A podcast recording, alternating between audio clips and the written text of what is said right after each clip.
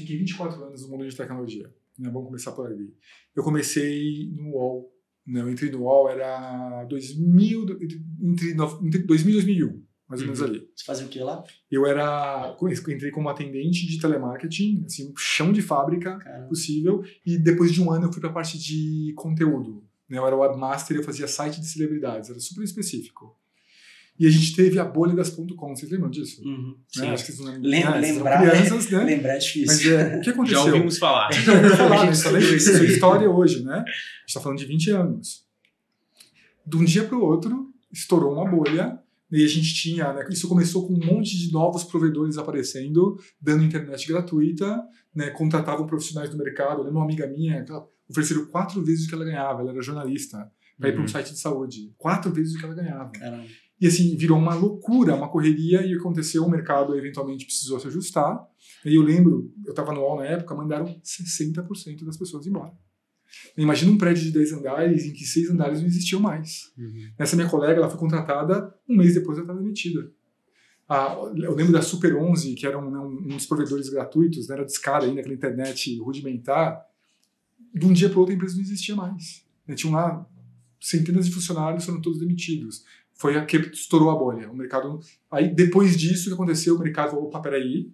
Né, sim, a tecnologia é importante, ela vai dominar a nossa vida, mas a gente tem que fazer isso com consciência e com muita disciplina. E aí começou o surgimento do Google. Na época a gente tinha Yahoo ainda. Yahoo era uma potência. Era Né, grande, Uma né? potência maior do que todas as empresas de tecnologia que a gente tem hoje. Daí entrou, começou, chegou o Google, o surgimento da Amazon, e todo mundo, todo mundo começou. A gente teve uma mudança tecnológica, né? Então, o primeiro celular que eu tinha, gente, não tinha tela. Vocês têm noção disso? Não tinha tela. Aí começaram a chegar os celulares, começaram a chegar os sites, os e-commerces, os serviços, tudo que a gente tem hoje que a gente não imagina como surgiu, mas isso surgiu de 20 anos para cá. Caramba. Né? E surgiu com disciplina e a gente teve um fluxo gigantesco de pessoas adotando essas novas tecnologias, novas tecnologias como a gente vai ter no futuro também para outras coisas. 20 anos de prosperidade. Que indústria que tem 20 anos de prosperidade, gente? Quando ah, o que aconteceu? Aconteceu o que eventualmente ia acontecer com qualquer indústria. 20 anos, de, 20 anos ali de prosperidade. A gente teve um momento muito raro da humanidade chamado Covid, né, pandemia de Covid.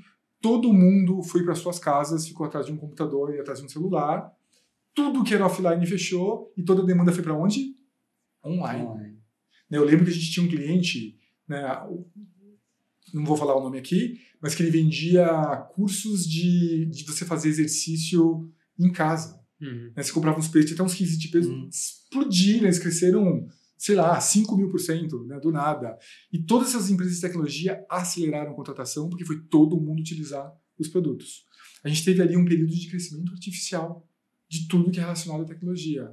Fim da pandemia, o que acontece? Uma, uma- uma indústria clássica em que isso aconteceu. Educação. Educação. Eu cuidava das carteiras de educação quando eu ainda estava trabalhando no Facebook. Elas tiveram um crescimento astronômico, né? principalmente o que a gente chama de infoproduto. Mas é literalmente astronômico, gente. Cliente que investia 100 mil passou a investir 3 milhões né, do dia para a noite, porque todo mundo precisava consumir aquilo de forma digital, de maneira obrigatória. Quando as pessoas começaram a voltar para o presencial, a demanda voltou para o normal. E a gente teve ali um monte de empresas inflacionadas. Outro dia eu vi uma, um gráfico muito interessante, que é a quantidade de contratações que foram feitas pelas grandes empresas de tecnologia no período da pandemia. É monstruoso. E quando você vê o tamanho dos layoffs, não é nada. É uma fatiazinha micro né, no gráfico. Então a gente teve ali né, uma, uma normalização do que aconteceu. Só que, além de normalizar, né, a gente está tendo algo tentando se reequilibrar, a gente está tendo uma mudança de atitude e uma mudança de mindset. Então muita coisa está mudando. Está mudando o tempo de fartura que a gente tinha antigamente, né? pode ir para os Estados Unidos cinco vezes, seis vezes, vamos pegar 30 mil pessoas e levar para uma conferência, vamos dar celular novo para todo mundo a cada seis meses. Isso não vai mais existir, Uhum. pelo menos não no curto prazo. As empresas estão se normalizando, tem pressão de investidor, pressão por todos os lados. Vai existir uma mudança que a gente está vendo agora, até onde ela vai, ninguém sabe. E qual que é o seu palpite? Eu acho que essas grandes empresas de tecnologias não vão voltar para a época de fartura que eu peguei, que era uma época realmente de fartura. Ah. Eu acho que vai existir sim, né? A gente já a gente vem escutando Deixa a gente. muitos depoimentos né, e muitas mudanças. Então, por exemplo, né, o Google, a parte de workplace, já falou que os escritórios vão ser compartilhadas. Né? Então você não vai ter mais uma mesa, aquela mesa vai ser compartilhada. Né? Até onde eu sei, nenhuma grande empresa de tecnologia vai voltar a fazer as conferências anuais, que era um grande momento de felicidade né, dentro das empresas em que todo mundo ia para um lugar, para a Europa, para os Estados Unidos, né, se divertir, escutar um pouquinho a visão da empresa. Eu acho que a maioria delas colocou ali um, uma, um congelamento por três, né, cinco anos, e quando voltar, eu acho difícil voltar na, na proporção que voltava existe uma pressão de produtividade muito grande. Né? O próprio Sundar já declarou, ele declarou publicamente, o Mark também. A gente vai esperar mais das pessoas. A gente vai esperar mais das pessoas porque elas fazem hoje. Então a gente não vai ter ah, aqueles 20% de projeto especial, né? talvez ali uma cobrança não muito né, enfática, deixa os times pensar. Não, a gente vai ter uma mudança em produtividade também. E existem indícios né, que deve haver também alguns ajustes de salários, né? teve uma, um evento que ficou famoso, né, de uma um dos investidores do Google que publicou uma carta, a carta lógica era pública, né, vazou e faziam várias vários tipos de pressões no Google e uma delas é, olha, aproveita aqui, ajusta os salários, pelo menos acho que era 35%, ah, porque está muito inflacionado, você tem que pagar menos para as pessoas. Então a gente vai ter, ter uma série de coisas que estão acontecendo agora, até onde elas vão eu não sei mas eu duvido que volte, em opinião pessoal, duvido que volte a fatura que era 3, 4, 5, 10 anos atrás. Então, seu palpite é que as empresas vão exigir mais e tender a pagar menos para as pessoas. Eu acho que existe um grande movimento de querer fazer isso. Lógico que a gente tem uma coisa chamada mercado. Né? Pode ser com surgimento de novas tecnologias, de novo aumenta a demanda, precisa contratar mais pessoas. Quando a gente tem ali uma demanda alta e pouca oferta, não dá para mexer muito no salário, mas se a gente continuar com um monte de mercado de de profissional bom no mercado como a gente tem hoje e essa demanda não aumentar, a primeira coisa que vai acontecer é a redução do salário. Ponto final. Uma cobrança maior, eu duvido que vai desaparecer no curto prazo. Então, a seguir cenas do próximo capítulo. E, e assim, uma pessoa que está nessa situação vendo o horizonte para frente, tipo, o que, que, você acha que ele deve fazer? Eu não faria nada agora. Nada? Não, eu não faria nada agora. Eu acho que é muito cedo ainda. Esse movimento de, de, de demissões em massa, né, prefiro a layout, começou. Em, a gente está falando especificamente de tecnologia, né? uhum. né? começou agora no final do ano passado, é muito recente, né? a gente está falando de cinco meses é. Né, em que isso está acontecendo. Eu acho que é muito prematuro para, ai meu Deus do céu, eu trabalhava com agilidade, ah meu Deus do céu, eu trabalhava com produto, ah eu era um desenvolvedor, eu era um engenheiro de software. É muito cedo para sair correndo daquela posição, porque eu ainda acho que as mudanças tecnológicas e, e a chegada de novas tecnologias, olha aí, né, inteligência artificial, uhum. elas ainda vão dominar o cenário por muito tempo e vai sim ter, sim ter demanda. Como vai ser? Ponto de interrogação. A gente nunca sabe, Vamos ver. Então, uma pessoa que acabou de sair assim da, da, empresa atual dela, ela, ela foi demitida, que conselho que você daria aí? quais, são, quais são as opções dela? Tá Vamos lá, né? a gente está na parte de carreira, né? A gente está na parte de carreira. É, eu falo que é, é muito perigoso, né, no, no, momento de, de um grande evento, né, a gente sair destrambelhado né, e desesperado e correr para qualquer lugar. Né, uhum. Eu, eu falo para todo mundo, já eu conversei com uma, acho que com uns 15 ex-colegas né, de empresas de tecnologia. Eu passei, né, só relembrando, eu passei 11 anos no Google né, e 6 no Facebook e eu tenho muitos amigos lá ainda. Então eu conversei com umas 15 pessoas que passaram pelo processo de layoff né, e venho acompanhando isso de longe desde, desde que começou. A primeira, meu primeiro conselho para todo mundo é respira. Né, dá um tempo para você. É, é muito recente. Por que você não aproveita e tira duas semanas, um mês, dois meses? Um mini sabático né, para se entender como profissional, olhar esse movimento de mercado, perceber para onde ele vai e entender o que você quer fazer. A gente precisa sair correndo. Eu gosto muito de um. Eu lembro, eu aprendi isso com uma, com uma diretora que era brilhante lá no Google, que é o conceito de correr e correr para. Né? Quando, quando acontece alguma coisa, a gente tem essa tendência gigantesca estou correndo da situação de desemprego, estou correndo de um emprego que eu não gosto. E que a gente tem que ser muito mais orientado ao correr para. Peraí, deixa eu parar, respirar fundo e falar quais são as coisas que me movem no trabalho. O que eu gostaria para minha carreira? Eu quero construir uma empresa do nada, eu quero ser um agente de transformação nesse ecossistema que eu estou trabalhando, eu quero fazer uma grande transição de carreira, eu quero continuar como né, um gerente de produtos. O que, que eu quero fazer? Eu falo que quando o assunto é refletir sobre as nossas carreiras, a gente praticamente não faz, ou pelo menos a maioria das pessoas não fazem.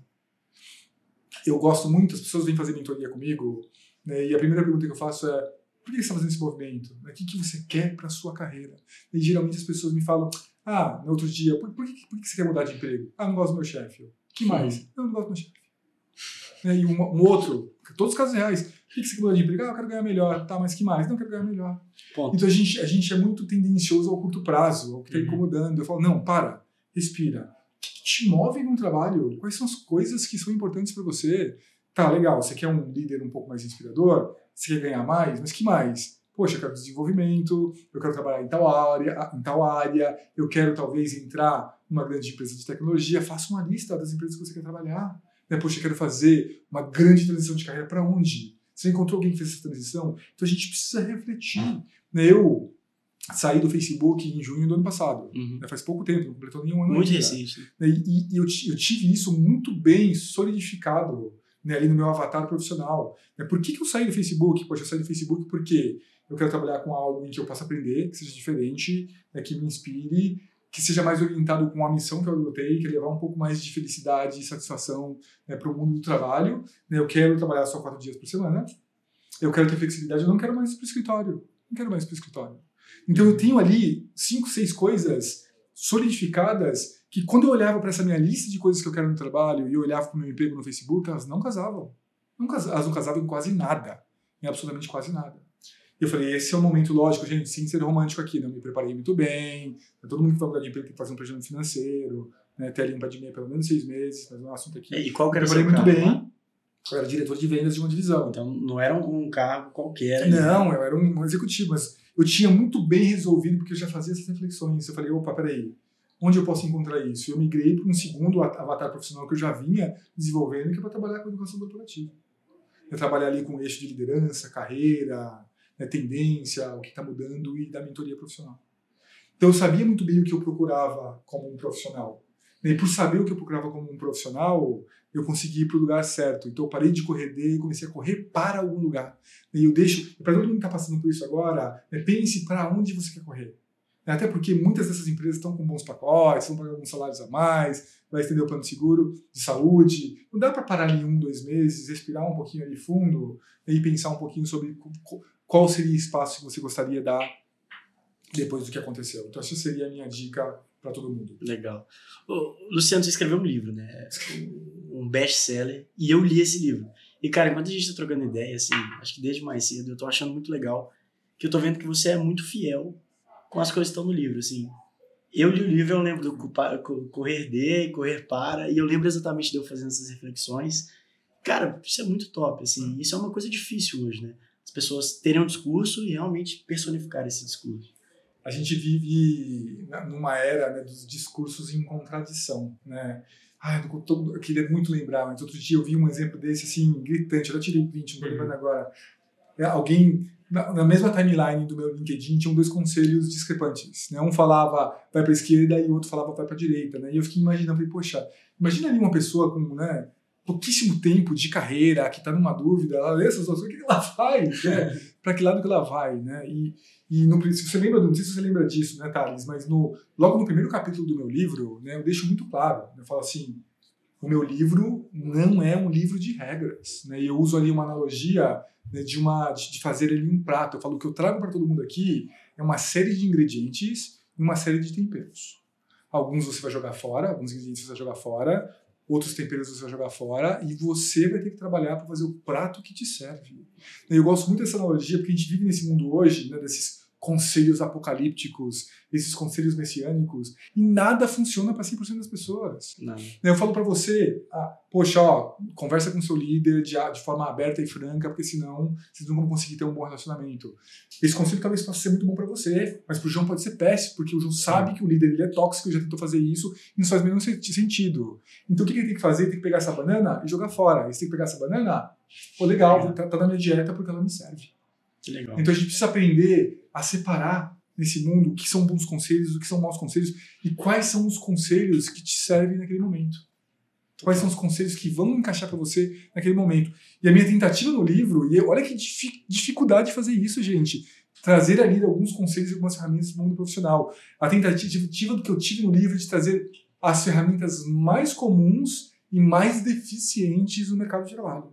Assim, olha, desses mil mentorados profissionais que eu tive até hoje, dessas milhares de pessoas que eu conversei, desses 24 anos de carreira, desses 15 anos de carreira como líder, pegando tudo isso, ainda é uma tentativa. E nunca vai ser perfeito. Né, ela foi muito bem aceita, né? o livro está com cinco estrelas na Amazon, está com quase 3 mil né, reviews, está vendendo muito bem, está vendendo mais agora né, do que vendia antes. Tá pegando tração. Porque ele pega, porque ele realmente pega a maioria das pessoas. Mas tem gente que não no livro, tá? Não, isso aí é mais do mesmo. Talvez seja para algumas pessoas mas para a maioria encaixa. Poxa, né? Correr e correr para. Né? Poxa, que tipo de comportamento tóxico eu devo no trabalho? Como fazer um contrato né, de escopo, de alinhamento de escopo e de trabalho com o meu próprio líder? Como ter uma conversa difícil? Como dar feedback? Como receber feedback? Né, são coisas que a gente não conversa e a gente precisa conversar. Então, essa é tentativa, né, eu quero deixar isso muito claro. Não é um livro que determina a vida de ninguém, ele não vai fazer você conseguir ser promovido em três meses, né, ele não vai você ficar rico daqui a um ano, não é nada disso mas acho que ele pode trazer muitas ferramentas que te angustiam, que te fazem ser feliz hoje, e talvez você consiga ter um pouquinho mais de poder para reverter isso. Total. E assim, eu recomendo demais o livro. Eu li, eu adorei. E, e uma coisa que eu adorei é a vulnerabilidade que você trata o livro. E vulnerabilidade é uma coisa que muita gente acha que é um, uma característica ruim, mas pelo contrário, assim, o jeito que você fala é muito aberto, é, e, e, assim, realmente tem coisas que servem para um tipo de pessoa, tem coisas que não servem para um tipo de pessoa. E, e, uma coisa bem legal do livro é o nome dele. Como que o livro chama, Luciano? Seja egoísta com a sua carreira. Como que você chegou a esse nome? É, você eu... acha que esse conselho serve para todos? eu é acho que esse conselho serve para todos. É? Mas eu vou explicar por quê. Como tudo na vida tem contexto. Né? Como tudo uhum. na vida tem contexto. O conselho macro do livro serve para todos. Tá? E eu quero trazer aqui né, dois pensamentos eu falo que quando o assunto é a nossa carreira, né, vamos imaginar coisas que são úteis para ela. Então, autoconhecimento, proatividade, né, uma trilha de, de conhecimento, né, sempre se atualizar né, na sua área de atuação, saber se comunicar, né, declarar suas intenções, iniciar o seu próprio gerente. São coisas que são muito boas para nossa carreira. Do outro lado, tem ali mitos, ideias pré-concebidas, coisas que já não fazem mais parte né, da nossa geração, um monte de coisas que não. A opinião de seus pais, a opinião do seu chefe, maus exemplos, um monte de coisa que não serve para o crescimento da sua carreira. Essa balança era totalmente desequilibrada para a maioria das pessoas para o lado que não importa, uhum. para o lado que não é o melhor. Esse é o primeiro pensamento. E o segundo, João, você vai entender por que, que eu falo que esse conselho é para todo mundo. Tem um livro de uma escritora, que ela, ela é russa-americana, que chama A Virtude do Egoísmo. A Virtude do Egoísmo. E ela prega que a palavra egoísta ela perdeu o sentido né, no decorrer do tempo. Que egoísmo, em sua origem, nada mais é do, do que se colocar em primeiro lugar para o seu bem, para a sua satisfação e para a satisfação das pessoas ao seu redor. E ela propõe até a ética né, desse egoísmo virtuoso, que é não ferindo as pessoas nesse processo. Então, eu explico isso muito bem no começo do uhum. livro. É esse egoísmo que eu estou falando, é se colocar em primeiro lugar para benefício de todos ao seu redor, inclusive da empresa que você faz parte. Uhum. Inclusive da empresa que você faz parte. Porque quando você é um profissional que se coloca em primeiro lugar, preocupado com a sua carreira, que se desenvolve, que aprende hard skills, soft skills, quem ganha com isso?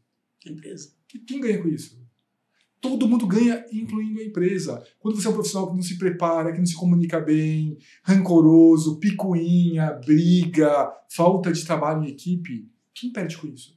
A empresa. No outro dia alguém chegou para mim né, e falou, Luciano, nossas empresas devem te odiar. Eu falei, ao contrário. Ao contrário, eu vou te mandar a lista das empresas que eu fiz palestra no ano passado, você vai acreditar. Ambev, eu fiz para a editora FTD, eu fiz para a uhum. Gup, eu fiz para a iFood, um monte, eu fiz para umas, umas 50 empresas. Empresas gigantes. Ah, os grupos Suzano, empresas mais tradicionais é. também. Por quê? Porque as empresas, elas têm uma dor. E qual é essa dor? Não importa a cultura, você pode pegar a empresa mais tradicional que existe de qualquer indústria, ou um Google ou um Facebook. A maioria dos profissionais falam, a minha empresa não me desenvolve. A minha empresa não tem um plano de carreira para mim. A minha empresa não me ajuda a crescer. A culpa é da minha empresa. A culpa é do meu chefe. Não importa. Isso acontecia no Google e no Facebook uhum. também. Não importa. E por que as empresas me contratam? Porque elas querem que eu leve uma mensagem. A responsabilidade pela sua carreira é sua, Sim. unicamente sua e de mais ninguém. Então, Luciano, vem aqui falar para eles que a responsabilidade é deles. E qual é o papel da empresa? Dar recurso, né, se puder, dar, ali uma bolsa para estudar inglês, estudar alguma outra coisa, um ambiente de aprendizado, de crescimento. Essa é a responsabilidade da empresa. A responsabilidade pela nossa carreira, nossa, eu gosto muito de falar.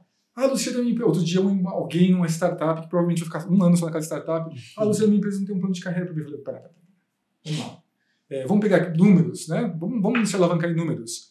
Você está em tecnologia. O tempo médio de uma pessoa, acabou de sair o ranking, foi em setembro do ano passado, o ranking de tempo de permanência nas empresas de tecnologia. O tempo médio nas maiores empresas de tecnologia é de 3 anos. Sabe quantos anos você vai ter de carreira? 35, talvez 45 anos de carreira. Como que você espera que uma empresa em que você vai passar provavelmente de 1 a 3 anos tenha um plano de carreira para uma carreira de 35 a 45 anos? O que a empresa tem que ter são recursos para você. A sua carreira, quem planeja é você. E essa é a grande confusão, e esse é, esse é o grande motivo que as pessoas sofrem, são muito infelizes no trabalho. Lógico que tem outros motivos também não controláveis, mas esse é o principal. Com certeza. Quando a gente para de transferir a responsabilidade das coisas, tudo se clareia um pouco, né? Assim, é, e esse ponto que você falou eu acho bem legal, que é, esse foi um tema que a gente já teve até, até aqui na Rubla. Como que uma empresa que é tão jovem não sabe necessariamente para onde vai e é uma empresa que é tão volátil vai ter um plano de carreira estruturado para uma pessoa, sabe? Isso é muito difícil. Não, exato. Nem tem que ter, né? Eu acho que é. uma, uma, empresa jovem, né? Eu tô gostando muito do ambiente que a gente está aqui agora. Uhum. eu acho que vocês precisam ter, precisam ter autenticidade, honestidade e ser muito claro, gente. Ó, a gente está numa arena nova, no mercado mutante, né? Na nossa pandemia, como mudou esse mercado, e a gente tem um surgimento ali de algo que eu acredito que é o futuro da gente, comunidades, eu realmente acredito, né? De comunidades, a gente está nessa arena daqui a um ano, cara, e se alguém inventar uma inteligência artificial que faz autogerenciamento de comunidades? Espero que sejam vocês. Espero é? também. E aí, cara? O que, que, a gente faz, né? Exato. Mas digam isso, contem, ó, né? A gente tem essas ameaças, né? A gente tem, mas olha quanta oportunidade. Acho que é muito mais oportunidade. Olha quanta oportunidade que a gente tem também. Então sejam transparentes. Isso é uma coisa que, que eu gostava muito no, no Larry, no Sergey, no Google, sabe? Desde o começo, né, desde o princípio, eu entrei muito no comecinho, né, entrei em 2006 né, no Google, eles sempre foram muito transparentes. Eles sempre falaram, olha, essa é a direção, é para lá que a gente quer chegar, essas são as dores, essas são as questões que a gente está vendo, essas são as coisas que a gente precisa mudar e nem tudo a gente sabe resolver. Lógico que a empresa hoje é um monstro uhum. gigantesco, né? E mudou muito. Eles fizeram isso muito no começo, né? E eu sempre, eu sempre aconselho isso para empresas novas: autenticidade, honestidade, não fale só das vitórias, fale das dores também, porque as pessoas, quando reconhecerem as dores da empresa, vão querer ajudar a resolver. Principalmente se o CEO, os fundadores forem honestos com relação àquilo. Aí, vamos ser honestos. é isso. E, e, Luciano, assim, sua carreira, cara, acho que qualquer pessoa que olha, brilha os olhos e fala assim, caramba, foram 11 anos do Google. Eu fiquei 7 anos e meio no UOL. 7 anos e meio. Quando a internet era discada ainda. Provavelmente a maioria das pessoas que estão escutando a gente aqui não tem a menor ideia do que eu tô falando. tem um barulhinho na minha cabeça, né? Assim, a gente conectava pelo telefone, gente não dava, ou você usava a internet ou você usava o telefone antigamente, tá? Vocês todos sabiam disso? Sabiam disso? Sabiam disso? Sabiam, né? Hoje é os dois no é, mesmo, né? É, hoje é os dois no mesmo, né? Então eu vim dessa época, então eu passei sete anos e meio, eu peguei o princípio da internet, né? O primeiro banner no UOL, peguei tudo isso. Depois fiquei 11 anos no Google, 11 bons anos, anos incríveis, aprendi, um dos melhores lugares que eu já trabalhei, e bons seis anos no Facebook também. Cheguei lá com um desafio enorme de formar times na um time de Latam, que era México, Buenos Aires e São Paulo, né? Aprendi um monte de coisa Caramba. que eu não imaginava que eu ia aprender. Contratamos uma tonelada de pessoas, formamos um monte de gerentes, né? E lógico, uma coisa que eu gosto de falar, eu acho que eu coloquei isso no livro, não tenho certeza. Todo emprego, por mais incrível que ele seja, por mais extraordinário que ele seja, chega uma hora que a gente precisa de mudança, chega uma hora que a gente precisa de, de, de coisas novas e a gente já falou sobre isso olhei ali para minha trajetória, tinha algumas coisas que eu já não encontrava, por mais incrível que fosse trabalhar no Facebook, foi muito incrível. Eu resolvi fazer essa mudança e foi bem acertado. E você entrou assim, lá embaixo, né, fazendo telemarketing no UOL, saiu como diretor de vendas do Facebook. E te fazer uma pergunta, isso foi porque você foi egoísta com sua carreira ou não? Eu eu falo que eu tive muita sorte. Assim, acho que eu tive, vamos lá, né? não vamos também romantizar. Eu falo, uhum. Quando eu olho em retrospectiva, eu falo que eu tive a sorte de estar no lugar certo na hora certa. Eu tive a não sorte, mas o drive, né, ali a motivação de sempre querer procurar me desenvolver melhor. Então, estudar inglês, estudar programar, na época, né, HTML, JavaScript, como fazer um site, descobrir coisas. Eu sempre tive uhum. essa curiosidade dentro de mim de, de querer fazer pessoas, de, querer fazer coisas novas e coisas diferentes do que eu fazia. Né? E eu sempre eu tive desde cedo um perfil com algumas características que me levou para um, uma trilha de liderança. Né? Eu sempre me comuniquei muito bem, eu sempre fui um resolvedor de problemas nato, né? que toda empresa precisa de um resolvedor de problemas. Eu tive algumas características que me levaram para essa trilha de liderança. Então, eu falo que é um misto de sorte, estar tá no lugar certo na hora certa, característica pessoal de querer sempre aprender em busca do novo e algumas características também que eu tenho natas em mim que me ajudaram nessa trilha. Isso tudo né, me levou a, né, a, uma carreira executiva nas grandes empresas de tecnologia. Né, e, e, acredito que está me levando a ter um pouco de sucesso hoje também, um pouco. como produtor de conteúdo. né, o livro está tá indo muito bem. Mas é, é, como tudo na vida, gente, não dá, não dá para você não pode tirar nenhuma parte da equação. Né? Se vocês me falarem, eu tive um evento na minha vida que eu falo, cara, e se isso aqui não tivesse acontecido? Né? Se isso aqui não tivesse acontecido? Eu me formei em letras. Minha primeira formação é letras. E quando eu estava quase me formando, eu queria ser um escritor. Né? Eu falei, poxa, o que o escritor pode fazer? Eu quero trabalhar em um jornal, revista, né? como revisor, redator júnior. E aí eu fiz meu currículo na biblioteca da faculdade, porque ter um computador naquela época era um luxo. E levei para o meu irmão. E meu irmão fazia PD, processamento de dados, que hoje é ciências da computação, uhum. Na época, com um MSX, nem tinha PC. Mostrei para ele e ele falou: Não, coloca no seu currículo aí que você sabe. Olha só, gente, olha as habilidades que ele pediu para colocar no currículo. Coloca que você sabe acessar a internet, configurar um e-mail, eu sabia configurar e-mail, e navegar na internet. Eram habilidades diferenciadas naquela época. Eu virei para ele e falei, não, mas tipo, é revisor júnior, é redator júnior, não tinha essa... Não era amalgamado como é hoje. Uhum. Ele falou, cara, que mal tem, coloca aí, vai que... Eu falei, é verdade, né, vai que... Aí eu voltei para a faculdade, peguei, abri o arquivozinho lá no Word 1.0, editei, imprimi outro currículo, mandei meu currículo para vários lugares. Não fui chamado para nenhum. Hum. Com exceção de um único lugar. Folha de São Paulo. brilhou, nossa, Folha de São Paulo, que legal, não sei o quê. Cheguei no dia da entrevista, tava a pessoa do RH com o meu currículo e a única coisa que estava marcada com aquela canetinha, marca-texto, aquele verde fosforescente, a única coisa que estava marcada no meu currículo é a parte que eu falava que eu sabia configurar e-mail, que eu sabia ah, fazer uma conexão e eu sabia navegar na internet. Por que, que eles me chamaram? Porque a Folha de São Paulo, junto com a Abril, tinha recém lançado uma empresa novíssima chamada UOL, Universo Online. Eles estavam procurando uhum. atendentes de telemarketing, desculpa, não era telemarketing, atendente de suporte técnico para ajudar as pessoas a fazerem as conexões nos seus telefones. Caramba. Olha aqui, eu falo que é o maior golpe de sorte que eu já tive na minha carreira. E eu sempre, e às vezes eu fico sempre olhando para falar, cara, e se eu não tivesse falado aquilo? Eu nunca teria entrado no álbum daquela forma. Onde eu teria parado? Eu teria Mas é interessante que, assim, eu sinto que as pessoas às vezes não enxergam que eles têm um leque de opções muito abrangente para escolher, sabe? Tipo, por exemplo, eu comecei como programador e hoje eu, eu atuo no marketing, sabe? eu acho que às vezes isso faz as pessoas seguirem um caminho que meio que já foi projetado para eles, sabe? Aí que vem, por exemplo, aquela pergunta, né? Tipo, qual é, o meu, qual é o meu plano de carreira aqui na empresa? Às vezes não é a empresa que vai te dar um plano, é você mesmo, né? Às vezes você vai pular de uma direção para outra, um caminho para outro. Eu acho que falta essa percepção, sabe? Total. E assim, e, desculpa, pode, pode Não, é isso é, mesmo. E, João, e, e é, voltando para essa história agora, né? Você vê, essa história aconteceu comigo, né, eu uso ela hoje como um ensinamento. Né? Um dos grandes problemas que eu vejo, né, vou até dar uma aula né, num evento daqui a algumas semanas, né, que, é, que eu falo que é o tripé da impecabilidade, que eu trago no livro também, que falou que é currículo, narrativa e networking. E na uhum. parte de currículo, eu falo, currículo é quem você é e não o que você quer. O que, que eu estava uhum. tentando fazer no meu currículo lá, 20 e poucos anos atrás? O que eu queria. Só que o nosso currículo não é o que a gente quer, o nosso currículo é o que a gente é, não dá para separar é uma coisa da outra. E hoje eu incentivo muitas pessoas, não, não, não, não. Pensa no seu currículo como um retrato de você 360.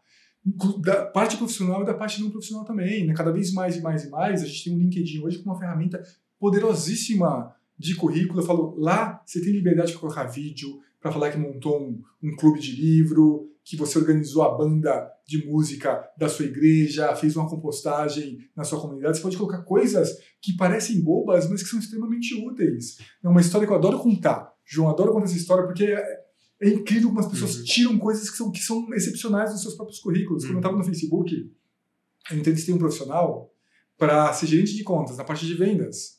E a gente fez a entrevista, eram 45 minutos e foi bem rápido, os dois eram eficientes. Foi bem rápido, sobraram uns 15 minutos. Eu falei, poxa, tem alguma coisa que você me contar, alguma coisa da sua vida, de fora, que não está no seu currículo, quer dividir comigo alguma coisa, me fazer alguma pergunta? E, ah, tem uma coisa, mas eu não sei se eu deveria falar. Eu falei, não, agora você tem que falar. agora você tem que falar. Me fala. Eu fiz um curso de palhaço. E aí eu conto essas histórias na, numa palestra, o pessoal dá risada. Eu falo, calma, calma, gente, não dá risada ainda não, porque não, não é engraçado, é incrível. E eu falei assim, me conta um pouco mais. Ele, não, eu fiz uma formação. Você sabe o que é um curso de palhaço? São dois anos de formação. É super exigente na parte física, malabarismo, pular. Tem toda uma parte de encenação, tem toda uma parte de prender o público, de ganhar o coração do público, tem toda uma parte de humor, nessa parte de né, cenográfica barra ali, atuação muito forte né, nisso. Onde que você usa essas habilidades? Onde que você tem que convencer alguém? Onde que você tem que prender a atenção de alguém? Onde você tem que, você tem que pegar um ponto e vender aquilo para alguém? Onde que você faz isso? Vendas. Caramba. Você pega um curso de palhaço, no 80% do que ele aprendeu ali ele poderia utilizar como uma pessoa de vendas. E ele tratava aquilo como uma coisa boba que ele tirava do currículo dele. Isso, é só um dos exemplos das centenas que eu já vi de pessoas tirando coisas do seu currículo porque acham que são irrelevantes. Né? E eu vou voltar para aquela mesma frase, João. Nosso currículo é quem a gente é, e não é o que a gente quer. Não corte um pedaço de você. Lembra da história que eu acabei de contar? Se eu não tivesse colocado lá algo que parecia irrelevante para minha busca, é que eu sabia navegar na internet, sabia configurar e-mail, sabia configurar um modem, eu provavelmente teria tido uma carreira muito diferente da que eu tive. Eu não teria aquela oportunidade de ter entrado no UOL, que foi primordial para ter toda a minha trilha depois no mundo de tecnologia. Legal demais. Ah. E, E, assim, olha só, e um programador, um programador, olha onde ele está hoje, no marketing de uma Não, empresa. eu já passei por quatro áreas diferentes aqui dentro da rua. E eu adoro isso no João, por exemplo. A gente conversa muito e é um contraste. Eu entrei aqui já na área comercial, segui na área comercial, trilhei. E, e aí sempre que encontrava algum desafio, etc. E o João tem essa pegada muito parecida com a sua. Tipo assim, cara, quer isso? Vai. vai lá, faz. É, tipo, é uma coisa muito mais, mais tranquila. E muitas vezes as pessoas, eu, eu colocando no meu lugar, elas têm dificuldade de entender isso. E eu acho que o seu papel como o mentor, está falando isso, é fundamental. Não, E isso mostra, tipo, eu vejo que você foi muito mente aberta de. Você construiu toda a sua carreira é, trabalhando para essas grandes empresas. Em um momento muito específico da sua vida, você conseguiu tomar uma decisão que te joga para um lado completamente diferente, né? Eu acredito que requer um pouco de coragem, é que é um. Ó, legal! muito bom! Vestiu a camisa da coragem. É, cara, eu imagino que é uma experiência, assim, um pouco assustadora, ao mesmo tempo motivadora. Eu, um pouco virei, mais. eu virei o louco, João. Eu virei o louco. Né? Eu virei. A, a, a última líder que eu tive é uma pessoa sensacional, eu gosto muito dela. Né? E ela. É, foi todo um processo né, para eu sair de lá. É, era, foi tão amigável a minha saída né, do, do Facebook que eu participei de todo o processo para recrutar a pessoa que ia ficar no lugar. Eu conhecia muito o negócio. Né? Além, da, além de estar lá seis anos, eu trazia toda uma experiência de 11 anos de Google dentro do mesmo business, né, Uhum. dentro do mesmo negócio. Então eu ajudei com ela, lado a lado com ela, a achar a melhor pessoa, fazer as entrevistas, desenhar o escopo da vaga, uma vaga bem específica, bem difícil de encontrar, né, um perfil que a gente queria. E esse processo levou quase seis meses, né? Então eu fiquei seis meses na companhia, né, trabalhando ainda, lógico, mas ajudando a recrutar essa pessoa. E toda hora a minha chefe para mim, você tem certeza, Lu? Tem certeza, Mas no plano de saúde, né, Lu, está numa pandemia, essa pandemia durar 10 anos. Né, assim, eu lembro, né, ela foi muito fofa, né, até no, no último momento, assim, quando a gente achou a pessoa, a gente fez oferta para a pessoa, ela estava com o pacote, ela tinha- pacote para oferecer a pessoa, ó, Lu, eu tô com um pacote aqui, eu posso oferecer para ela? Pode, Cris, pode oferecer para ela. né, e aí eu saí de lá com muitas pessoas contestando, né, minha, a minha líder direta, amigos, colegas, eu falo que eu fui julgado até pelo motorista que me levou para uma palestra na, na Bienal do ano passado, né? Quando meu livro explodiu, eu fui dar duas palestras na Bienal, e aí o motorista era muito falante, estava conversando comigo. Não, você é escritor? Eu falei, é, sou- eu fiz um livro de carreira, não sei o quê. Ah, que legal, você sempre foi escritor? Eu falei, não, eu trabalhei no mundo executivo, era um diretor de vendas, não sei o que lá. Mas quando? Eu falei, agora, faz dois, meses, dois, três meses que eu tinha saído do, do Facebook, agora. Ele, mas como assim? Falei, não, eu saí do, do Facebook porque eu quero investir na minha carreira de escritor e de produtor de conteúdo dele. Você largou uma posição de diretor no Facebook para escrever? Você é muito louca, eu nunca faria isso, né? E deu risada. Eu falo que eu fui julgado por todos, até quem não me conhecia, até pelo motorista que me levou para dar uma palestra. E eu entendo por que que elas me julgam, porque elas não têm a minha perspectiva, elas não entendem como eu fiz uma preparação para chegar lá e elas não e, e, o mercado não entende que uma coisa que pode ser excepcional para alguém é um pesadelo para outra. E, assim, eu fui muito honesto com relação aos meus sentimentos e o que eu queria para o futuro da minha carreira, então eu tomei aquela decisão. Não foi fácil, eu virei o louco por muito tempo, mas agora, com o sucesso do livro, com o sucesso das palestras, com o sucesso da minha produção de conteúdo, as uhum. pessoas estão entendendo, né? Os que me chamavam de louco falaram, poxa, parabéns pelo seu trabalho, parabéns pelo que você está fazendo. Eu adoro, outro dia um diretor no Facebook também me mandou, falou, nossa, não acreditar, a minha tia do Zap mandou dois textos seus, deu um pensamento Legal. num grupo da nossa família, que tem umas 50 pessoas. Puta, parabéns, você falou do seu livro, né? Mas uma senhora leu meu livro, uma senhora. Né? Que legal. E acho que hoje eles reconhecem que existem opções ao mercado corporativo. Né? Existem outros caminhos que as pessoas podem seguir. Eu estou seguindo um caminho um pouco diferente né, do que outras pessoas seguiam. Não quer dizer que ele é pior, melhor. Ele é o que me serve mais. Você está mais feliz hoje? Eu estou mais feliz hoje. Eu estou mais feliz hoje. É, eu estou muito feliz. Na verdade, eu saí do Facebook com a intenção de trabalhar um pouco menos quase infartei em novembro do ano passado, e aí descobri que novembro é a sazonalidade das palestras das empresas, né? Eu tive que recusar em palestra porque não tinha data, tudo em uhum. novembro, que é fim de ano, né? Uhum. Quer trazer algo inspirador, né, para as pessoas, etc. E descobri que março também agora é outro mês também que é super puxado, acho que é coisa de, de, de orçamento, né, que vai até final de março, né? Então eu trabalhei muito no ano passado, depois que eu saí de lá. Tô até fazendo algumas correções de, de, de curso, fazer algumas coisas menos, outras mais. E eu estou especialmente feliz agora porque por muito tempo eu vinha refletindo sobre como eu consigo escalar as minhas mentorias. Né? Eu consegui escalar alguns dos meus aprendizados. Eu transformei isso no livro. Né? Isso está muito bem escalado. Então as pessoas uhum. conseguem. Só que quem lê o meu livro quer fazer uma mentoria comigo. Só que, um, eu tenho pouco tempo para fazer uma mentoria hoje em dia. Né? Eu dedico duas horas só de mentoria por semana, porque eu tenho as palestras, eu preciso estudar, eu preciso me atualizar de conteúdos, estou indo para uma feira de inovação né, daqui a alguma semana, eu preciso continuar eu não estou mais no mundo da tecnologia, eu preciso ter outras fontes para aprender que não só a interação com os meus usuários. Dedico pouco tempo e muita, muita, muita, muita gente me procura para fazer as mentorias. E a gente tem duas barreiras: o meu tempo, com o tempo delas, que são horários fixos, e o valor de uma mentoria né, profissional. Nem todo mundo consegue pagar. Né? Não tem problema nenhum falar, por 700 reais a hora. Nem todo mundo Caramba. consegue pagar 700 reais uma hora, é caro. Né? A gente cobra mais, a gente cobra menos, é caro. E eu, eu venho pensando há muito tempo como eu consigo escalar isso, como eu consigo fazer isso diferente, uhum. consigo cobrar mais barato, dou algumas mentorias, é, como eu consigo levar esse face a face para mais pessoas, né? E aí encontrei vocês, gente, e eles não me pediram para falar isso, eles não me pediram para falar isso, mas aí encontrei vocês, né, que é uma ferramenta perfeita exatamente o que eu queria. Assim, eu estou muito, muito animado com esse projeto. Eu já comecei hoje a divulgar, já divulguei algumas coisas bem de leve né, nas minhas redes sociais mas eu vou criar uma comunidade, uma comunidade. Eu não queria criar um infoproduto, eu tive 20 ofertas para criar um infoproduto no passado, não quis, não é muito a minha, o meu estilo. Quando veio essa, essa, essa ideia de vocês me procurarem e falar, Luciano, eu crio uma comunidade, eu fiquei muito animado, porque eu quero eu, eu poder ter é, esse face a face com as pessoas, vai ser um valor muito, muito, muito, infinitamente menor do que seria uma mentoria, vai ser uma coisa contínua em que eu posso fazer os meus ensinamentos, a gente pode discutir casos, posso fazer um monte de profissionais do mercado que eu interajo o tempo todo. Já estou com uma lista com 50 nomes de pessoas. Caramba. E cada um deles é óbvio, isso aqui poderia ensinar uma coisa, isso aqui poderia ensinar sobre liderança, isso aqui poderia ensinar sobre carreira. Né? Experimentações e o poder que, que me trouxe onde eu cheguei hoje, como produtor de conteúdo da comunidade. Todas as coisas que foram que jogaram no meu colo as perguntas, as ansiedades, as frustrações, os medos, as vitórias, os orgulhos, tudo isso no poder da comunidade. Então, como que a gente tem uma comunidade que eu trago conhecimento, eu trago pessoas que têm conhecimento, mas também quero que essa comunidade traga conhecimento e a gente cria um ambiente em que as pessoas podem aprender a pensarem mais nas suas carreiras. Inclusive, vai ser Pensando Sua Carreira, o nome desse livro. É Pensando sobre sua carreira, porque eu quero que as pessoas pensem mais sobre suas carreiras, aprendam umas com as outras, aprendam comigo, aprendam com convidados e que a gente faça desse ambiente um ambiente realmente frutífero. Então isso está me dando muita energia. Pô, que legal, cara, que legal. Eu já estou querendo fazer parte.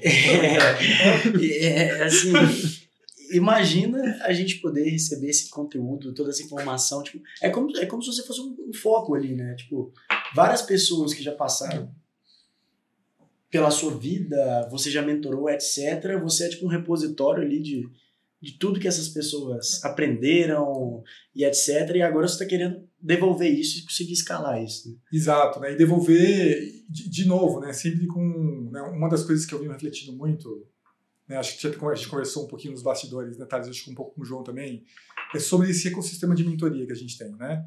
É, quando a gente quando a gente é um profissional que a gente que ajuda a gente não tem nem conhecimento de como funciona esse ecossistema. Né? As pessoas, Luciano, eu quero fazer um coaching com você. A pessoa não tem, ela não sabe a diferença de um coaching de uma mentoria. Tem uma diferença brutal em metodologia, é completamente diferente um do outro. Uhum. Né, quando a gente, né, coaching é uma, uma metodologia que não está ancorada na experiência do, do, do, coach, né, que é a pessoa que vai dar, né, ela é muito mais ali uma, é uma, uma série de perguntas. Um coach nunca fala para a pessoa que ela tem que fazer, nunca é da metodologia, né? ela leva a pessoa a refletir, ela mesma achar algumas soluções né, com relação àquilo. O mentor não, o mentor é uma pessoa ancorada nas experiências. Eu já passei por isso. Já tive um chefe que gritou comigo, eu já fui chorar no banheiro. Uhum. Né? Eu já não fui promovido, eu já recebi uma nota baixa, eu já fui demitido. Né? Eu tenho ali as minhas cicatrizes e eu posso cuidar das suas feridas. Isso é um mentor. Uhum. E aí, quando eu olho para o ecossistema, ele está muito prostituído, né? muito prostituído. No outro dia, eu recebi uma mensagem no, no LinkedIn, ah, vou mudar a vida da sua carreira. Aí eu olhei o perfil da, do profissional, é, ele tinha sido estagiário em 2020, 2021. Como uma pessoa dessa se posiciona como mentor profissional? Uhum. Que experiência que ele tem? É, quais as batalhas que ele viveu? Qual, quantos anos ele passou ali no escritório? Quantas pessoas ele escutou? Quantas, assim, eu, por quê? Porque ele, eu, depois do Vilag ele se formou num desses grupos de formação de mentores. Né? Ganhe 15 mil reais por mês dando mentoria. Uhum. Né? Esse, e aí é um pouco triste isso, porque ele vai conseguir contratar alguém e talvez ele até seja uma pessoa excepcional, mas e se ele não for? O que ele vai dividir? Que qualidade ele vai levar para aquela pessoa, sabe? Ele vai traumatizar aquela pessoa em realmente ter um mentor de qualidade?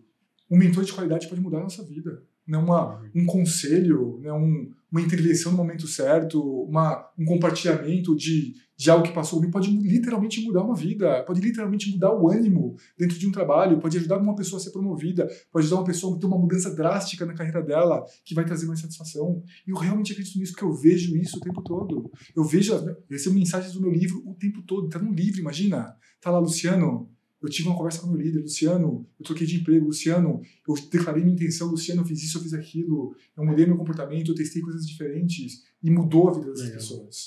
Olha só, escrito, escrito.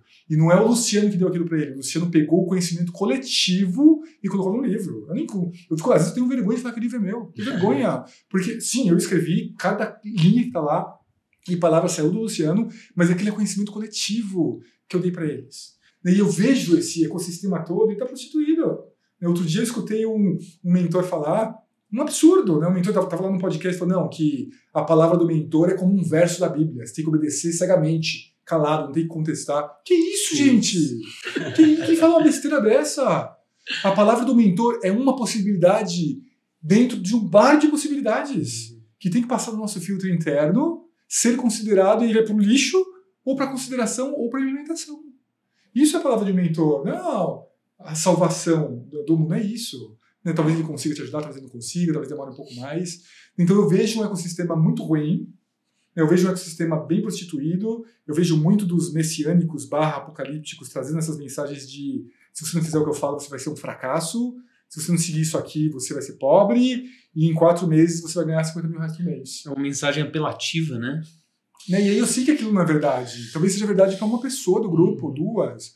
Eu sei que aquilo não é verdade, uhum. sabe? E assim, eu acho que eu vou conseguir trazer um contraponto para isso tudo, né? com qualidade, com experiência, com casos, convivências, mas eu nunca vou prometer nada, porque ninguém pode prometer nada para ninguém. Ninguém pode prometer que vai resolver a sua vida. O que eu te prometo é, você vai ter reflexões que você nunca teve. Você vai ter perspectivas que você nunca teve. Você vai ampliar-se muito a sua mente para várias coisas que você nunca pensou.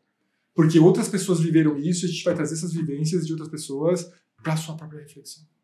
Eu acho que é isso que, né, eu, em parceria com vocês da Rubla, a gente pode levar um pouquinho para o mercado e quem sabe trazer aí um pouquinho mais de qualidade para isso. E eu não sou o único não, tá? Tem uma, tem uma formação muito, muito famosa também de mentores que eu já dei uma olhada, que ela é muito legal, né, que ela faz ali um processo de entrevista, tem que ter experiência. Você tem alguns jogadores no mercado que estão tentando trazer mais qualidade, mas ao mesmo tempo você tem os apelativos, você tem ali o né, ganhe 15 mil reais por mês com grupos de mentoria de algo que você nunca fez na vida.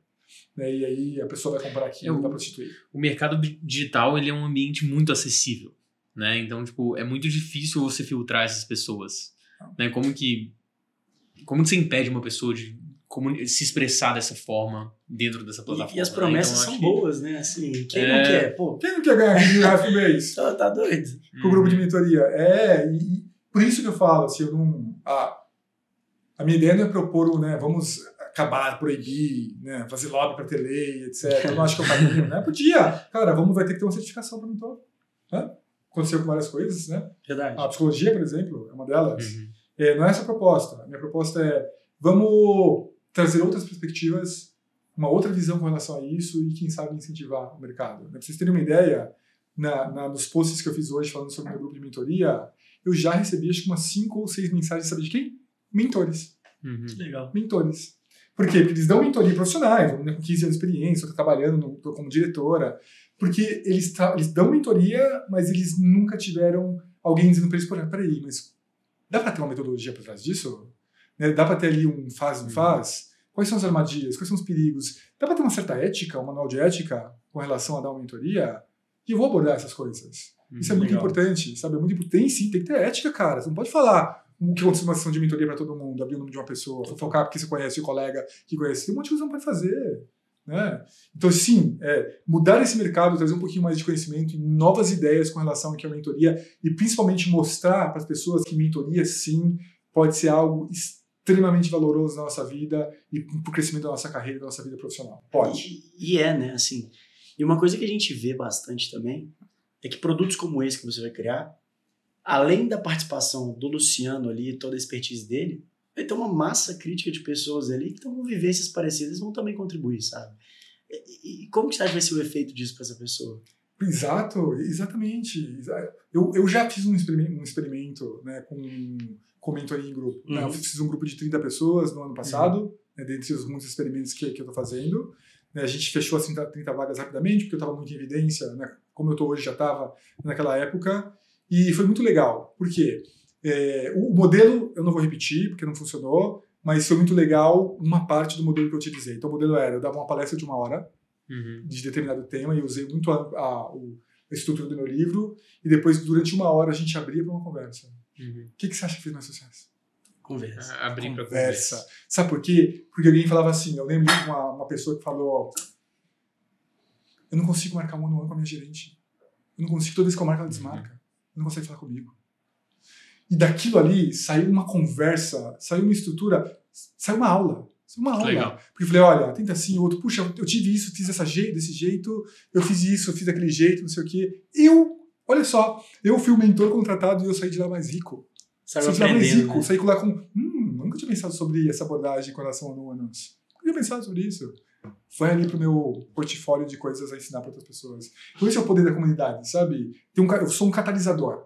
Eu vou catalisar, catalisar tudo aquilo, pegar e nessas discussões para mim onde vai ter as coisas mais ricas, porque a pessoa que traz isso se sente a pessoa me escreveu depois, Luciano, nossa, eu nunca achei que ia ser tão rica a minha pergunta. Eu saí de lá mais rico, o grupo também. Obrigado pela oportunidade de deixar eu falar com a minha dor. Olha só. Pô, que legal. Ela mal soube que foi ela mesma que resolveu aquilo, e não eu. Né? Eu dei, a- dei meu pitaco, mas quem resolveu foi ela mesma. né? Então acho que esse é o poder da comunidade, sabe? E se a gente conseguir maximizar isso, arquivar isso, depois estruturar isso talvez em aulas, quem sabe um segundo livro, e tornar aí as pessoas um pouquinho mais felizes nas suas carreiras, por que não? Pô, e, e que propósito incrível, sabe? Assim, é, eu fico muito feliz de ver em um mercado, que, palavras suas, assim, tem muita promessa falsa, uma promessa tão genuína e tão transformadora. E, e, assim, e na prática, o que, que você pensou por enquanto para esse, pra esse projeto? Assim, o que, que o pessoal vai ter acesso? Boa. Como vai funcionar? É, estou aberto a sugestões, tá, gente? Já vou deixar aqui aberto, tá? É, arroba Luciano Responde é o meu Instagram, Luciano Santos é o meu LinkedIn, vocês me acham lá, tá? Se quiser me mandar, os dois inboxes são abertos, principalmente o do Instagram, é, podem mandar sugestões. Mas o que, que eu pensei até agora?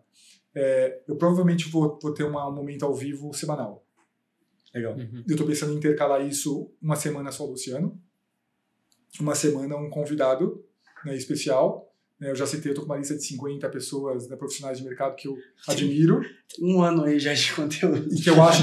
Mas não só isso, assim, eu fui- muito criterioso de olhar e falar assim: peraí, que, que essa pessoa pode trazer de ensinamento? Né? Que, que, que nervo que ela vai ali tocar, vai apertar e vai dizer, ui, ui doeu aqui, né? Que como ela pode, o que, que ela pode trazer para esse grupo, né? Então eu vou intercalar semanalmente, eu vou também disponibilizar alguns materiais que eu tenho prontos, algumas aulas, o primeiro capítulo do meu livro, isso vai ficar lá dentro dessa comunidade, e eu vou também, fruto dessas conversas que a gente tem, eu já tenho mapeado alguns tópicos, criar uma série de treinamentos de 5 a 10 minutos. Né? Então, poxa, o que eu devo considerar na hora de pedir demissão? A coisa, pô, ó, a primeira coisa é saber o que você quer, depois planejamento financeiro, depois fortalecer seu network. Poxa, como eu, como eu tenho uma narrativa mais eficiente numa entrevista? Como eu dou feedback para o meu líder? Como eu recebo feedback? E isso, alguns tópicos, eu tenho uma lista, mas também os tópicos que vão surgir do grupo. Né? Então, não só ali a conversa ficar, vai ficar disponível, mas eu quero fazer uma curadoria, pegar aquilo ali, opa, peraí, surgiu uma discussão super legal sobre one-on-ones. Então, eu vou pegar aquilo ali, vou organizar, curar tudo aquilo, fazer um roteiro e falar, olha, sobre o nuance, foi isso que a gente aprendeu na última discussão, tá aqui uma Legal, muito bom. Então, é, então, esses são os conteúdos que eu planejei por enquanto, mas lógico. Só isso. Vamos ver como Só só isso. Só isso. Não, eu, tô, eu vou dedicar uma boa parte do meu tempo para isso, porque eu sei que eu consigo, tá? Vou dedicar uma boa parte do meu tempo para isso. Vocês perceberam que falar não é um problema para mim. Isso é, na verdade, a solução. E falar de maneira estruturada não é um problema para mim também. E eu não tenho problema nenhum se eu, falei, se eu cortei um S, se falei uma palavra errada, não tem problema nenhum. Isso dá para edição depois, Uhum. né? Mas aquele conteúdo vai, vai permanecer. Então, muitas ideias, tem tempo alocado, vamos ver o que mais vai surgir nessa comunidade. Mas agora eu fiquei curioso, se, se, é, se você for realmente escrever um segundo livro, qual seria o tópico? Qual seria a mensagem principal? E ele falou que não tinha medo de pergunta. falou que não tinha medo de pergunta. não, não, não tenho, não tenho. É, nossa, João, você tá com poderes mediúnicos. É, não, sabe por quê? Porque A hoje. gente pode cortar qualquer coisa. É, imagina, imagina.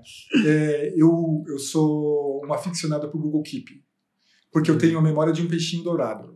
né? Então eu tenho uma ideia, assim, eu vou, eu tô no momento de, de fazer muito exercício agora, eu faço muito caminhada, corrida, esteira. Ah, nossa, isso aqui é um texto muito legal. O Termino esteira, meu Deus, perdi. Foi para algum lugar, esqueci o que eu queria fazer. Então o que acontece? Até quando eu tô correndo, eu estava correndo, parei, peguei meu celular, abri o Google Keep e falar sobre isso. Então eu tenho um monte de coisas no Google Keep. E hoje o Google Keep é um, um tomador de notas, gente. Né? Um, é uma notinha virtual, super fácil de instalar no celular. E você pode tomar notas aleatórias, colocar nexos, etc. Eu uso muito para criação de, criação de conteúdo. E hoje eu abri um Google Keep novo, pinado, né, que tá lá entre os favoritos. Novo livro, dois pontos. Então foi o time. Título provisório. Legal. Título provisório. Cinco anos de uma empresa e cinco minutos em uma demissão podem acontecer no mesmo lugar. Esse é o título provisório. E a minha ideia é muito falar sobre a nossa falta e um pouco mais profundamente da nossa falta de conhecimento e percepção sobre as regras escondidas do mundo corporativo e como isso Uhum. faz a gente sofrer. Né? E quais são as coisas que a gente precisa saber. Provavelmente a minha editora não vai querer com esse livro, porque é um livro de uma certa forma negativo, né? Eles também não queriam o meu livro inicial, né? Seja, carreira insistir Deu pelo certo. sucesso. Então acho que eu vou conseguir convencê-los, mas é um título provisório, mas a temática provavelmente vai ser essa. E, e- sobre esse assunto, você acha que são, tipo, coisas antiéticas dessas corporações do mundo corporativo ou são coisas Não. estruturais? Qual, qual é o. Assim, é, eu tive essa conversa com uma amiga hoje, João. Uhum. Assim, eu falo que a gente, ela, ela tem uma linha muito interessante, né? Que ela, é ela critica a causa. Né? Ela, Uhum. ela é uma linha de. E ela tá certa, tem que criticar a causa mesmo, né? Empresas com cultura tóxica, chefes tóxicos, né? Absurdos que a gente está vendo agora né, nesse exato momento, falta de carinho, né? Demissões bizarras em massa, nem necessárias, mas bizarras da maneira que são feitas. Então ela ataca muito a causa. Eu ataco a solução. Você não Uhum. gosta de atacar a causa. Tá- porque, inclusive, eu tenho gra- grandes debates com ela. Preciso, inclusive, responder para ela. Ela tá, tá pendente. Ela tá na frente. Esse é o Tá na paracetamol. frente. Então, assim, o que, que, eu, que, que, eu, que, que eu me proponho? O que, eu propor para as pessoas? Entenda você. Assim, ah, o teu chefe é tóxico. Talvez você não consiga mudar aquele chefe. A tua empresa é tóxica. Você provavelmente não vai conseguir mudar aquela empresa. A indústria que você está não é uma porcaria. Você provavelmente não vai conseguir mudar aquela indústria. Qual é o seu papel nisso tudo? É uma postura meio estoicista, assim. É, né? Exato. E É incrível isso. E assim, eu entendo, de, no- de novo, não estou, não estou criticando atacar a causa. Tem que atacar a causa também. Né, Amanhã eu vou fazer um Uhum. post, inclusive, controverso sobre isso. Né, Mas eu, eu vou sempre alavancar a solução. Porque se, putz, o cara está sendo explorado, ele está sendo explorado, quem tem capacidade de mudar aquilo? Ele. Agora, como fazer isso sem romantismo?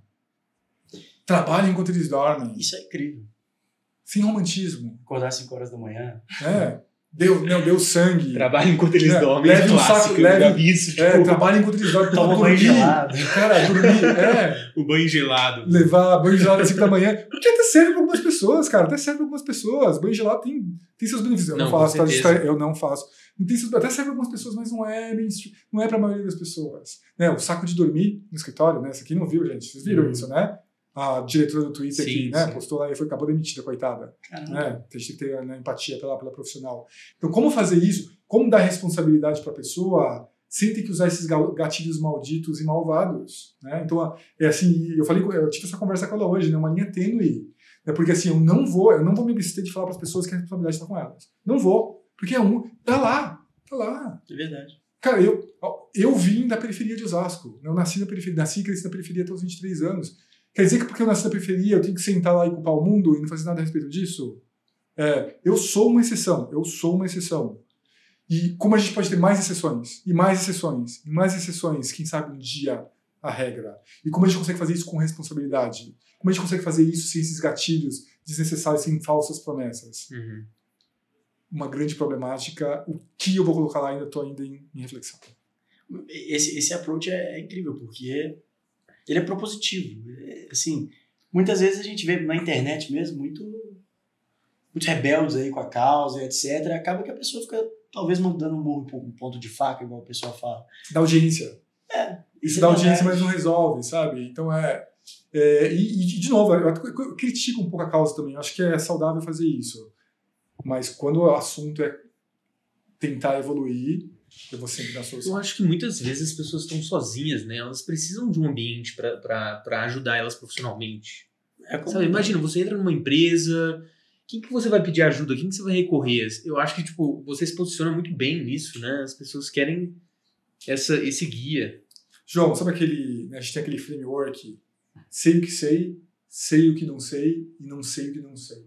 Uhum. Eu falo que quando o assunto é carreira, a maioria das pessoas estão não sei o que eu não sei.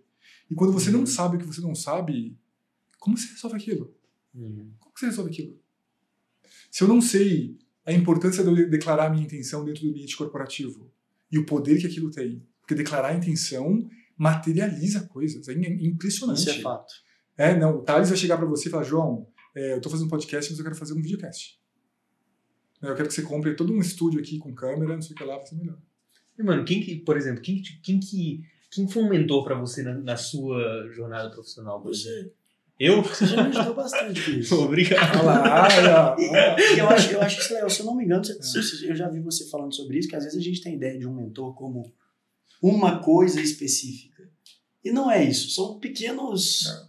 Pequena, assim, tudo que a gente vai abstraindo ali das pessoas que convivem, você, o Arthur, o Uhum. Rafael, várias outras pessoas aqui da empresa e pessoas, tipo, amigos meus, etc.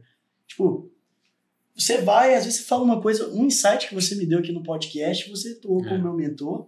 Às vezes eu nem percebi que foi você que me deu esse insight, ele entrou aqui e isso é incrível. É, a- as pessoas têm muito né, a noção de que um mentor é o seu Miyagi, né? Lembra desse É. Miyagi? Então, se todo mundo assistir Karate Kid aqui, né? o seu Miyagi, naquele velhinho sábio, né? Que vai trazer ali o conhecimento transcendental. E ele também é um mentor, mas ele não é um único nem um único tipo de mentor. Esse mentor é alguém que domina algo que você quer dominar mais do que você. Isso é um Uhum. mentor. Se eu precisasse de um mentor, você tem quantos anos, João? 23. 23. Se eu precisar de um mentor em programação, eu tenho 45. Você vai ser meu mentor. Você sabe infinitamente mais do que eu sobre, sobre programação e agora sobre fundar uma empresa também. Uhum. Né? Se um dia, poxa, peraí, né? Preciso de contabilidade, nota fiscal, o que eu faço? Você sabe muito mais do que eu. Eu falo que eu tenho um mentor para português, tenho um mentor para escrita. É, e olha que eu escrevo bem, mas eu tenho uma mentora né, para escrita. Eu tenho um mentor em toda a parte jurídica da minha empresa. Eu tenho um mentor para tudo que é ah, o, o ecossistema digital, pessoa de site é, e tecnologias. Eu tenho vários mentores. Isso é né? São pessoas que estão ali ó, na, na- ao nosso redor e que a gente pode sim falar, vem cá, me ajuda com uma coisa aqui. Eu falo que a gente precisa aprender a explorar, não é só o Luciano, não é só a comunidade do Luciano, não é só um, um mentor famoso. A gente tem que aprender a aprender com as pessoas que estão ao nosso redor. A gente está inventando a roda sobre o trabalho o tempo todo. Putz, João, como que foi aquele primeiro não que você tomou lá quando você pediu dinheiro uhum. para crescer em emprego? Como que foi? Doeu? Você pensou em desistir? E se você pensou em desistir, o que, que te demoveu daquela ideia de desistir? Mas o que estava lá dentro? Qual foi o próximo passo que você tomou? Depois que você fez aquilo, me conta aqui. Aí eu vou ter tomado um não também e falar, pô, peraí, não, peraí, não é normal tomar um não. Ah, tá, tomar um não não é uma coisa. Não, não, Luciano. Aí o João vira pra mim, Luciano, não tomei um não. Tomei 17. E às vezes é ótimo tomar um não, né? É um super, não? terapêutico, ensina. É. Tomei 17. Falei, ah! E eu aqui sofrendo porque eu tomei um e o cara tomou 17. Você percebe, a gente coloca a, a, a gente muda a nossa perspectiva e amplia a nossa perspectiva, sem abandonar a primeira. A gente sai mais plural de lá. Então, gente, usem e abusem. E o que tem de gente querendo mentorar com experiência no mercado, tem um monte de gente que está aí com 10 anos de carreira, 15 anos de carreira, no mesmo trabalho. Se você chegar para ele e dizer, pô, me dá uma mentoria, o cara, nossa, que legal, eu queria fazer uma coisa diferente. Vai fazer com você. Só que ninguém pede. Uhum. E, e, isso que você estava falando, eu estava até fazendo uma analogia aqui.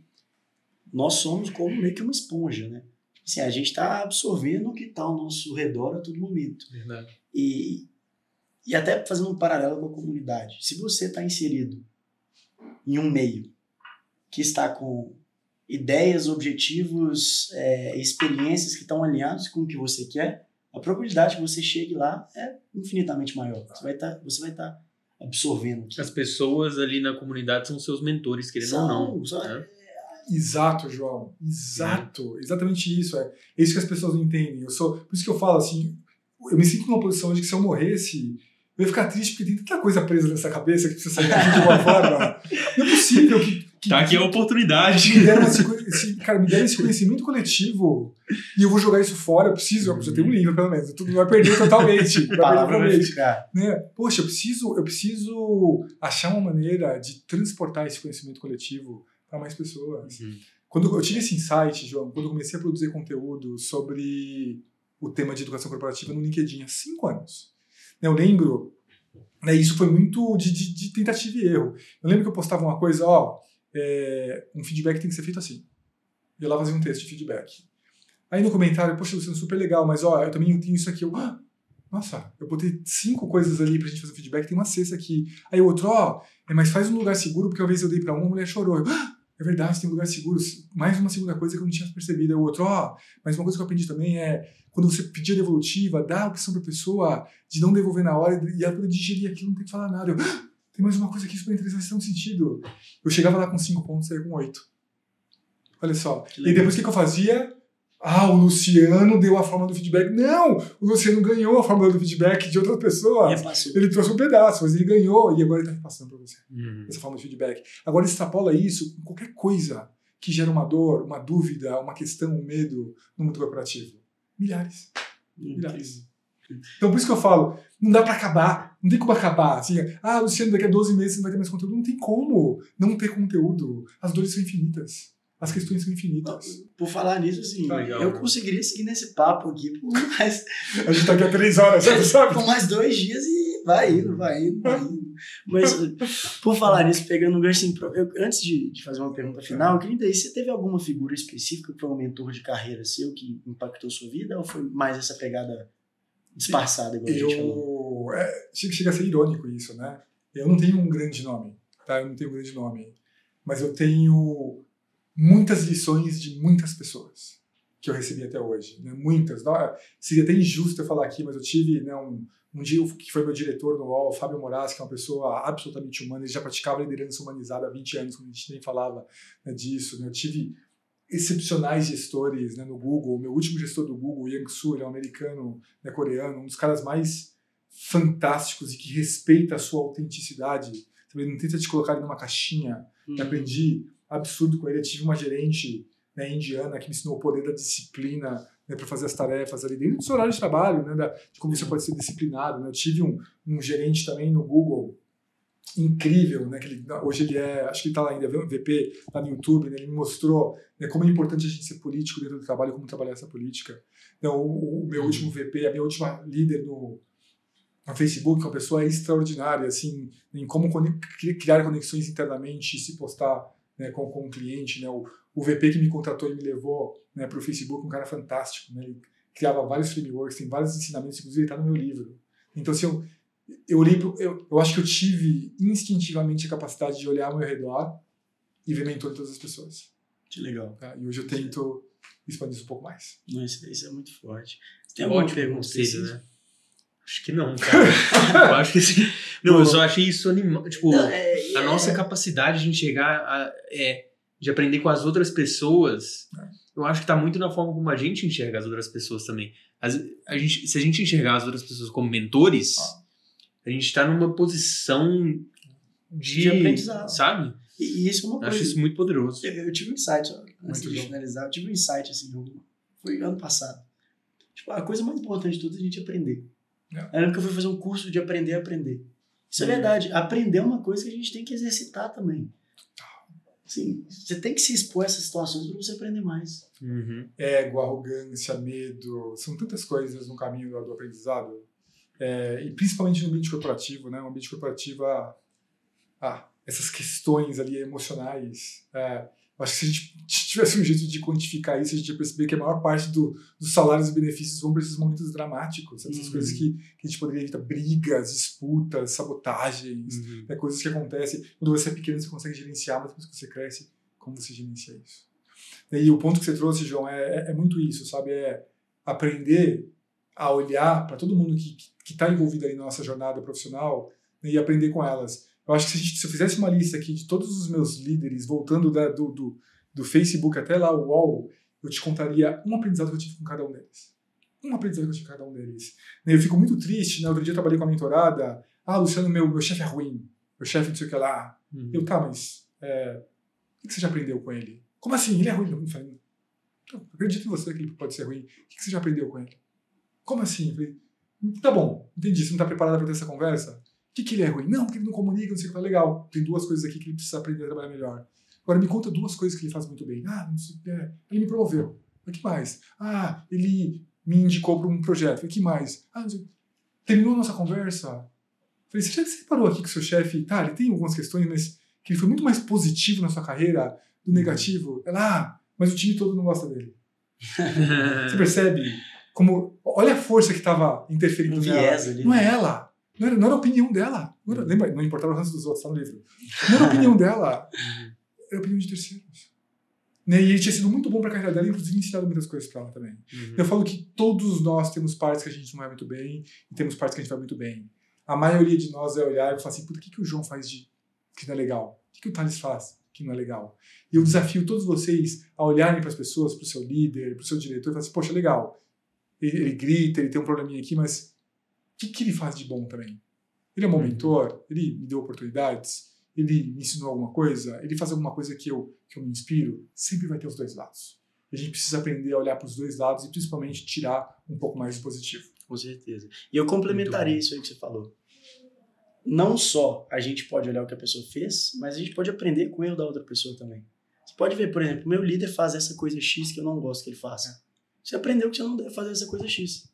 Uhum. Total. E, e, assim, sempre tem como a gente tirar um lado positivo de uma situação negativa também. Isso é, é um, um approach muito interessante que as pessoas podem destravar, sabe?